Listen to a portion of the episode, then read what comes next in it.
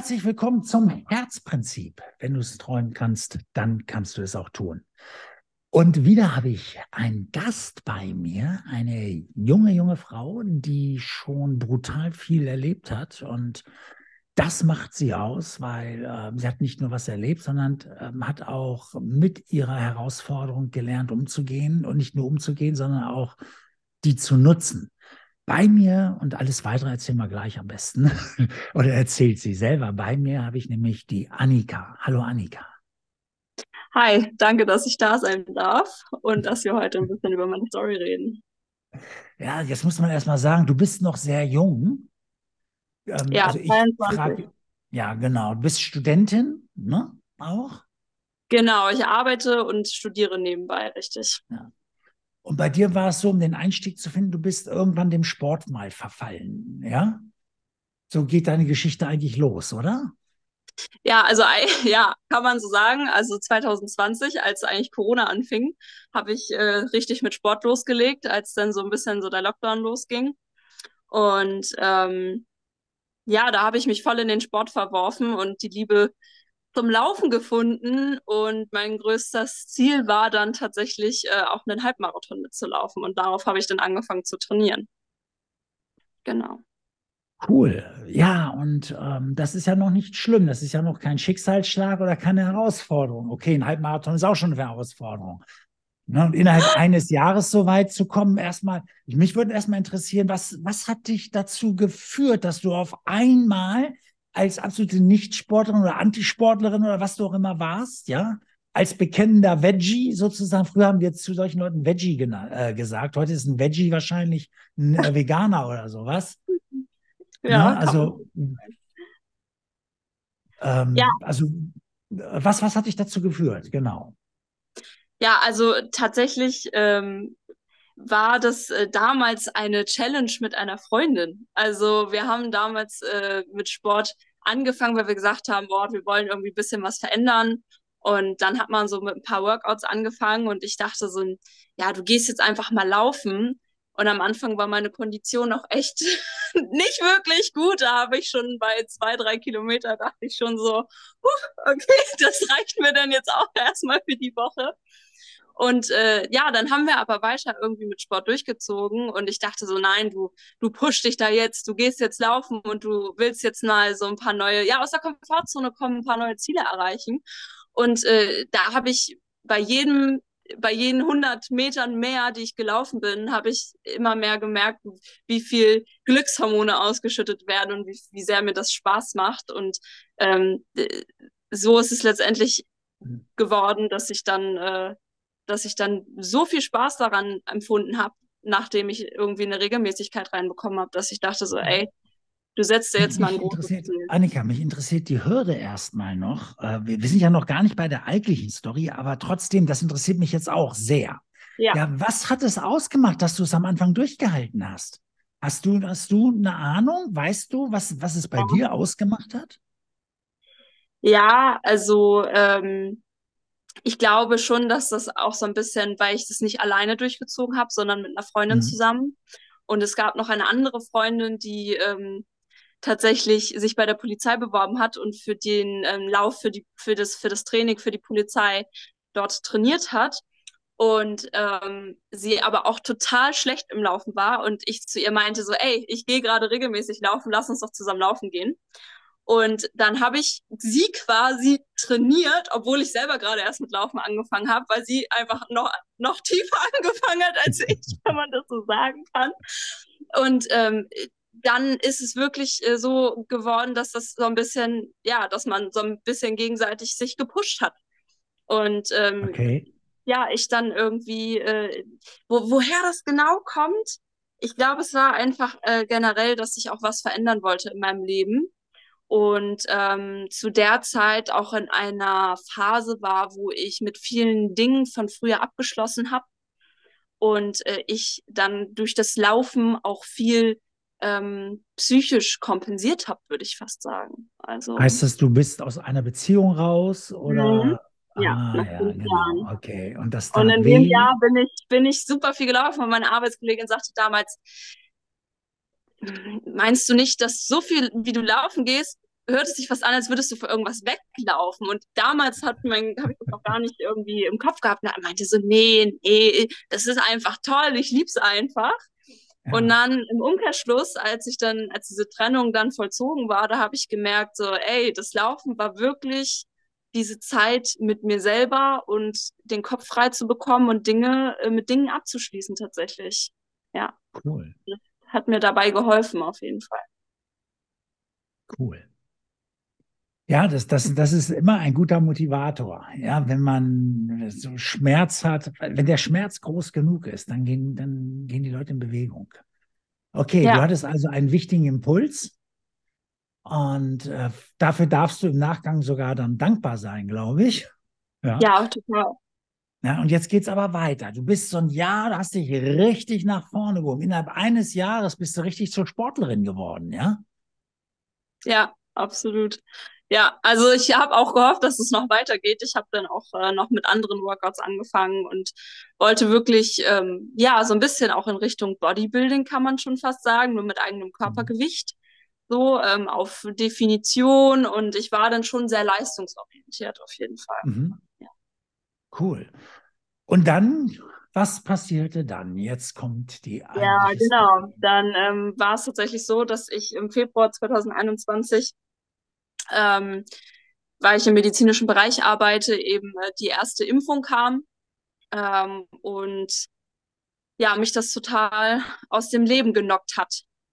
Leider. Okay. Und ähm, ich danach mit dem Sport äh, relativ schnell aufhören musste, weil von heute auf morgen fast nichts mehr ging.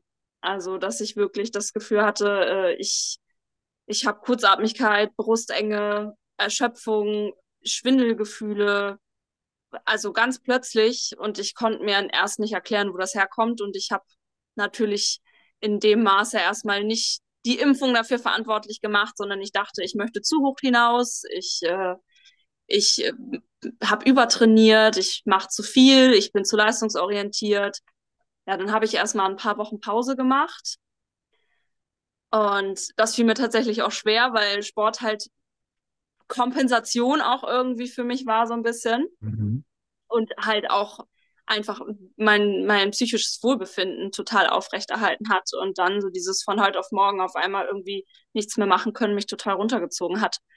Und dann ähm, habe ich ja erstmal eine Pause gemacht und habe aber gemerkt, dass es nicht besser würde. Und ähm, ich habe mir dann super viele Informationen und auch Podcasts angehört, äh, was, was kann man machen, wenn man irgendwie, ja, sich überreizt hat, zu viel Stress hatte, irgendwie der Körper zu viel Stress hat.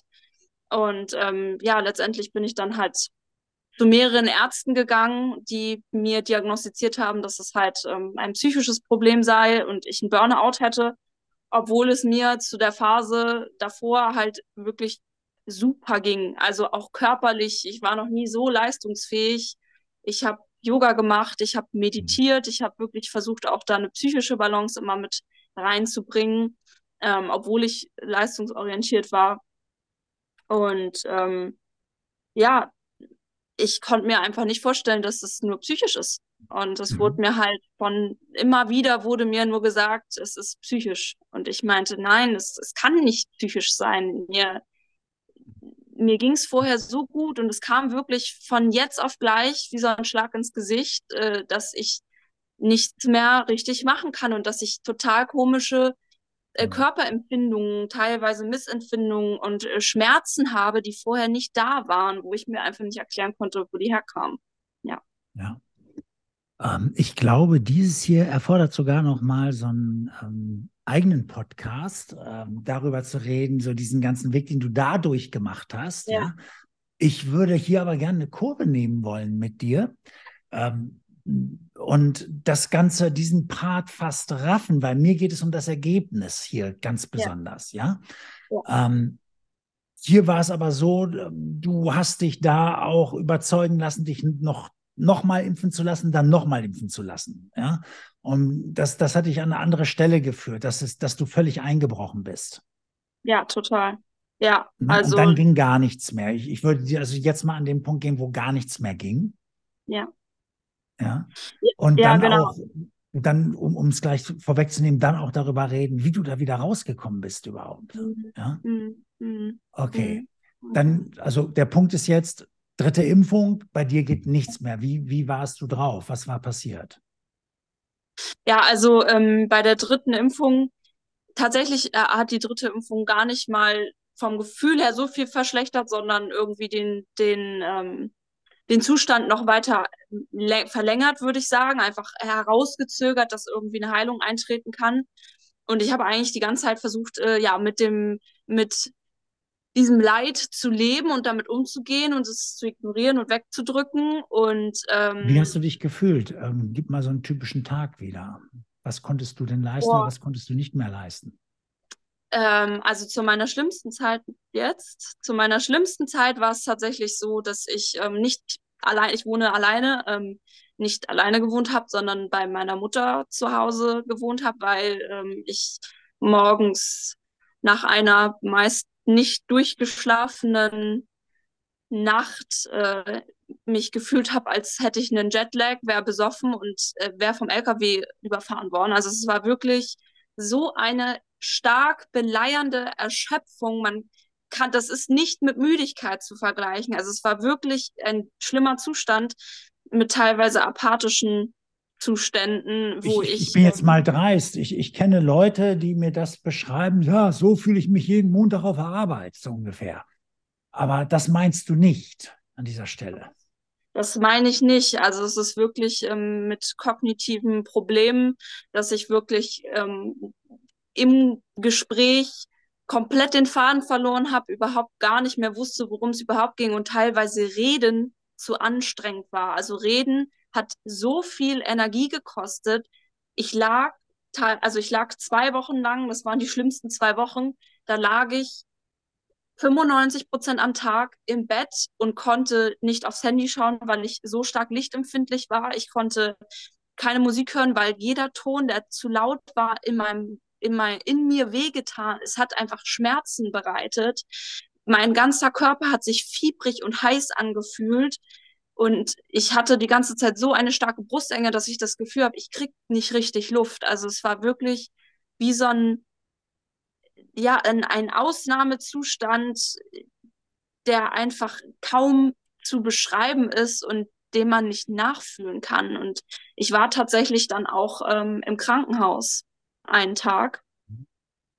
Zum Glück nur einen Tag. Ähm, aber die haben dort nichts gefunden. Also die haben halt gesagt, ja, wir haben hier und da haben wir ein paar Blutwerte abgenommen.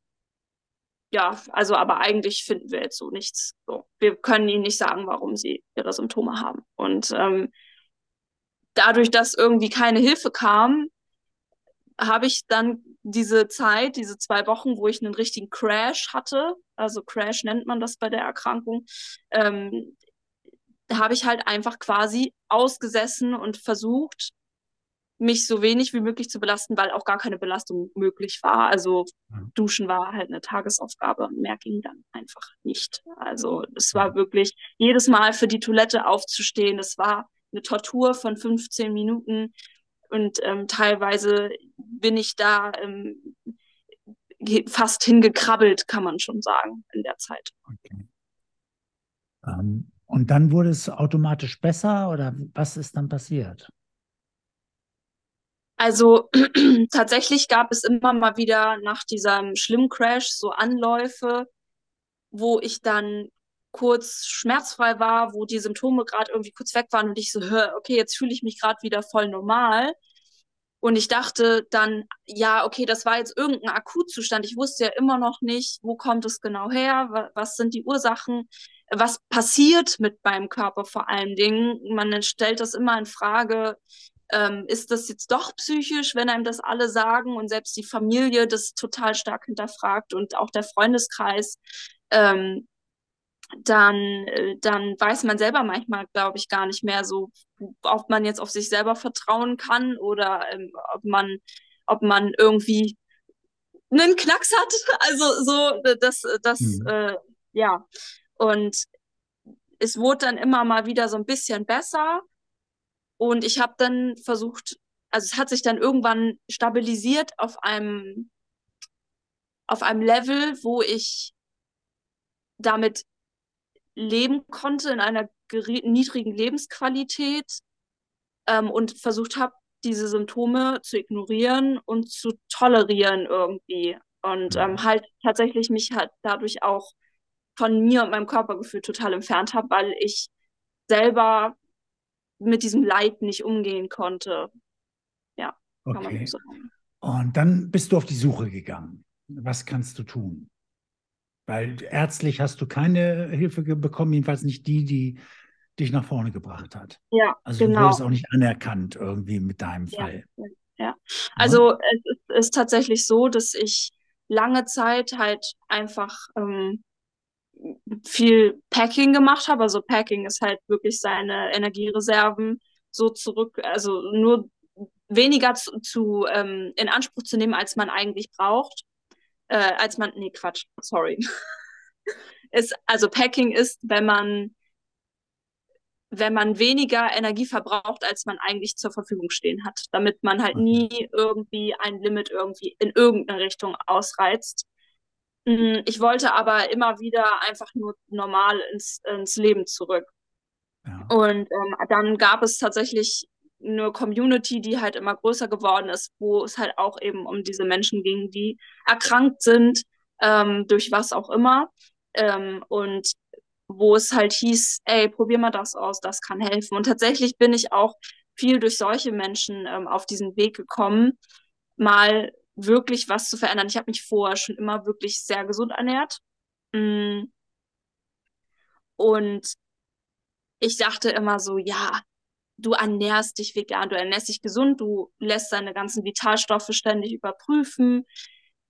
Was würde das jetzt bringen, wenn du mal das und das weglässt oder so, weil das für mich war das irgendwie so ein bisschen so, weiß ich nicht, ob ich das brauche und ich bin doch jung und ja, mein Körper, ne, aber ich ernähre mich doch fast komplett unverarbeitet damals schon.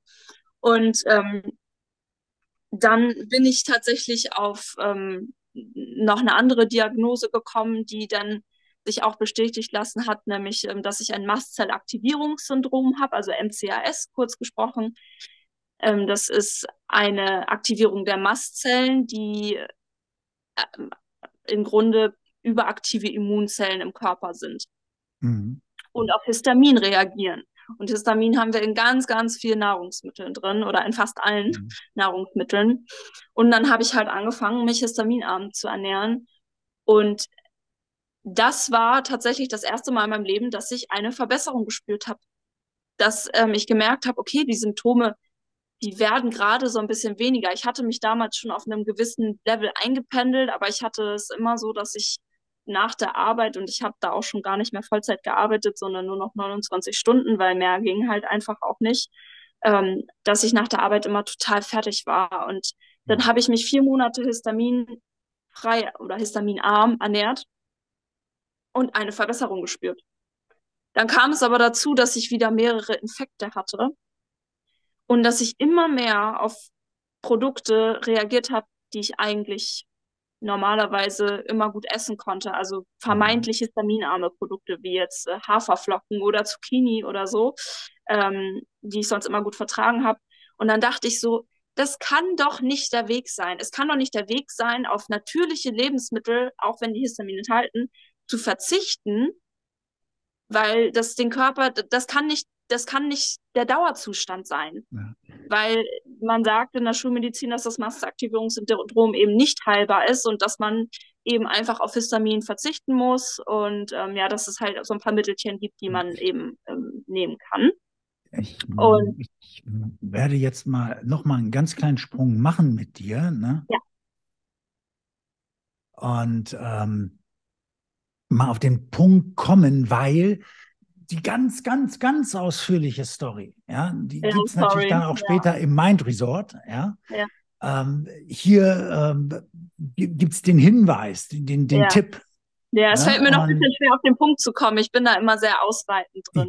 Ja, das ist alles mega, mega spannend. Ja, ähm, aber die meisten hier, die sind sogar so, die erzählen mir immer, Stan, ich höre das so nebenbei, so ich habe genau 15 Minuten Zeit im Auto morgens bis zur Arbeit oder so. Ne? Und mhm. deine Podcasts gehen bis 15 Minuten, da sind wir schon wieder weit drüber. Aber äh, dann, muss, dann müsst ihr das auf der Rückfahrt weiterhören heute, ja. ja. von der Arbeit oder so, wenn ihr das gerade hört.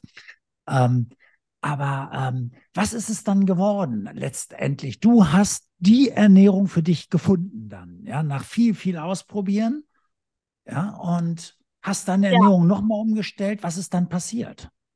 Ja, nach der Ernährungsumstellung, dann so wie ich mich halt immer noch ernähre, ähm, hat sich wirklich im letzten halben Jahr so viel verändert. Also ich habe wirklich das erste Mal in, meinem, in den letzten zwei Jahren das Gefühl gehabt, es findet wirklich eine, nicht eine Linderung, sondern eine Heilung statt.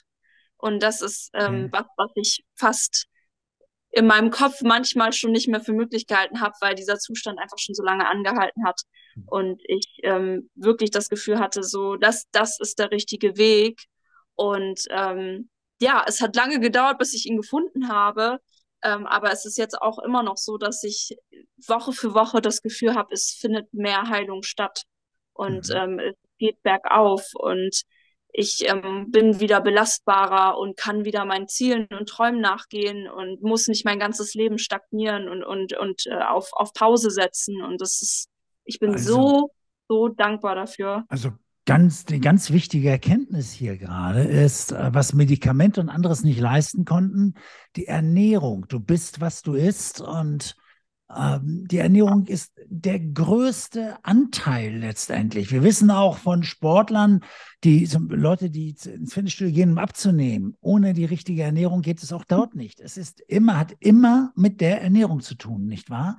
Und Ernährung ist Medizin letztendlich. Das, was wir tagtäglich essen, das ich meine, manche Medikamente nimmt man mal eine Woche oder zwei oder sowas, aber Ernährung ist jeden Tag, mehrfach. Ja. Ne? Also die richtige Nahrung aufzunehmen. Ja, Und, absolut. Äh, das ist ein riesen, riesen Feld. Und jetzt zu hören, dass allein die Arbeit mit der richtigen Nahrung für dich, also was man dann auch wieder Nahrung nennen kann. Das meiste ähm, kann man ja nicht, kann man auch nicht Lebensmittel nennen. Das kann man nur Füllstoff nennen, ja, äh, bestenfalls. Ne? Ähm, ja, es sind Füllstoffe, mehr nicht, was, was man da so äh, reinstopft, ja. Es gibt übrigens eine indische religiöse Richtung, ich weiß gar nicht, wie die heißt, aber da sitzen die Leute vor ihrem Essen und begrüßen das Essen zunächst einmal mit ihrem eigenen Namen. Also er würde jetzt so, du würdest dann davor sitzen und sagen, Annika, ich begrüße dich. Du wirst mein Blut, du wirst meine Energie, meine Zellen. Du bist gleich ich. Ja, ja und dann überlegst du dir dreimal, ob du das essen willst, was da auf dem Tisch liegt. Ne? Und also das ist ein riesen, riesen Feld. Aber weißt du, was das Schöne ist? Annika, bestätige es gleich nochmal mit einem ganz großen Ja. Wir haben eine Menge vor, weil deine Story, deine Ideen, alles das, wie du deine Ernährung umgestaltet hast, was du da alles tust, ja, das, das, das müssen wir natürlich ausbreiten, aufbereiten und so weiter. Und du wirst auch im Mind Resort sein, ja, deine eigenen, deinen eigenen Bereich bekommen und den Leuten dort zeigen können, wie sie mit ihrer richtigen Ernährung, mit dem Sport und so weiter ähm, wie sie dort wieder auf die Beine kommen. Wie, und selbst wenn du, wenn du gesund bist, der du jetzt gerade hier zuhörst, ja, selbst wenn du gesund bist, aber du willst aufs nächste Level kommen, kann das, was du, Annika, zu erzählen hast, dir dann auch wieder helfen. Na, also, äh, das ist für jeden gut. Das wäre sogar für mich gut wahrscheinlich. Ja? Wir ja. wollen ja auch voneinander profitieren, ne, im Mind Resort. Eben, eben. Ja, ich glaube, ja. ich glaube, ähm, es gibt sehr viele Wege und ich glaube, ähm, dass das Wort Back to Basic ähm, wirklich was Wahres an sich hat, ähm, was, was die ganzen Lebensmittel anbetrifft. Also ja. ähm, das kann man nur sagen, so viele Lebensmittel, die wir konsumieren, die existieren erst seit ein paar Jahren, kann man so sagen, ne? weil, weil viele Produkte halt eben auch ja, verarbeitet und fertig sind. Und das ja. macht, glaube ich, mehr aus, als wir uns manchmal selber eingestehen wollen. Ja, da sind manche Dinge drin, die werden noch nicht mal richtig, ähm, die müssen nicht richtig angegeben werden oder nicht so angegeben werden, dass man es versteht. wenn überhaupt. Ich bin ja nun, ich wollte ja mal die Bäckerei meiner Eltern übernehmen und bin gelernter Bäcker und weiß, was man da darf und nicht darf. Und ich habe noch von der Pike auf gelernt, wirklich alles selber reinzumischen. Aber wenn du so Fertigprodukte angeboten kriegst, wir haben ständig was angeboten gekriegt, wir haben das immer alles, haben wir raus damit. Wir haben die Leute teilweise rausgekegelt, haben gesagt, so ein Scheiß nehmen wir hier gar nicht auf. Ne? Ja. Äh, aber angeben musst du es noch nicht mal. Ne? Das ja. ist dann wieder die eigenen Werte und so. Aber Annika, ähm, ich danke dir erst einmal. Also wir könnten, wir könnten ewig weiter plaudern. Ich weiß das. Auf mich wartet schon das nächste hier. ja, und ja, ähm, ich danke dir ganz, ganz groß und ich freue mich auf die Zusammenarbeit im Mind Resort. Ja, und wenn, wenn, wenn du jetzt Fragen hast zum Mind Resort, weißt du, mit, ähm, du, du schrei schreibe hier, also unten ähm, im, na sag schon, in, ähm, in Anhang hier ist ja, steht alles drin, die Adressen und so weiter, wie du Kontakt aufnehmen kannst. Wenn du direkt an Annika Fragen hast, dann sollten wir deine E-Mail-Adresse hier auch mal mit reinstellen. Ja, aber du okay. kannst direkt ins Mind Resort. Ähm, wenn du Fragen hast, wie du ins Mind Resort kannst, wir sollten auch einen Link zum Mind Resort hier erstellen. Ähm, das kriegen wir auch noch hin. Ähm, und dann äh, kannst du dich äh, kannst du dich dort einklicken und bist innerhalb von drei Minuten bist du dann schon drin. Annika startet jetzt dort mit acht Euro, bist du dabei und kannst auch jederzeit wieder raus da, wenn du das, äh, wenn es dir dann doch nicht gefällt oder wenn du genug erlebt hast. Ähm, alles das ist möglich. Das Mind Resort ist, ähm, ist ein Traum, ein Projekt, ein, ein Riesending, was wächst und wächst und wächst und ähm, wo es eine Menge, Menge zu holen gibt. Wenn du Fragen zum Mind Resort hast, melde dich. Ansonsten Dankeschön fürs Zuhören. Wenn es dich interessiert hast, du kannst auch Fragen an Annika stellen, an mich stellen. Annika, ich danke dir für das Interview hier, für, dein, für deine Energie, für dein dir. Uns teilhaben lassen an deiner Story und alles weitere, wie gesagt, ja, wirst du im Mind Resort bis ins Kleinste erklären, anbieten. Und wir haben ja auch die Live-Calls dort, die Community, den Chat und so im Mind Resort. Du wirst dort Videos einstellen, vielleicht sogar Übungen und Aufgaben und Dateien und was weiß ich nicht, alles, was es so gibt, was die Leute nachlesen können und, und, und. Alles das ist das Mind Resort. Alles das ist die Community dort. Ich danke dir, liebe Annika. Euch alles Gute. Bis zum nächsten Mal. Und macht's gut. Tschüss.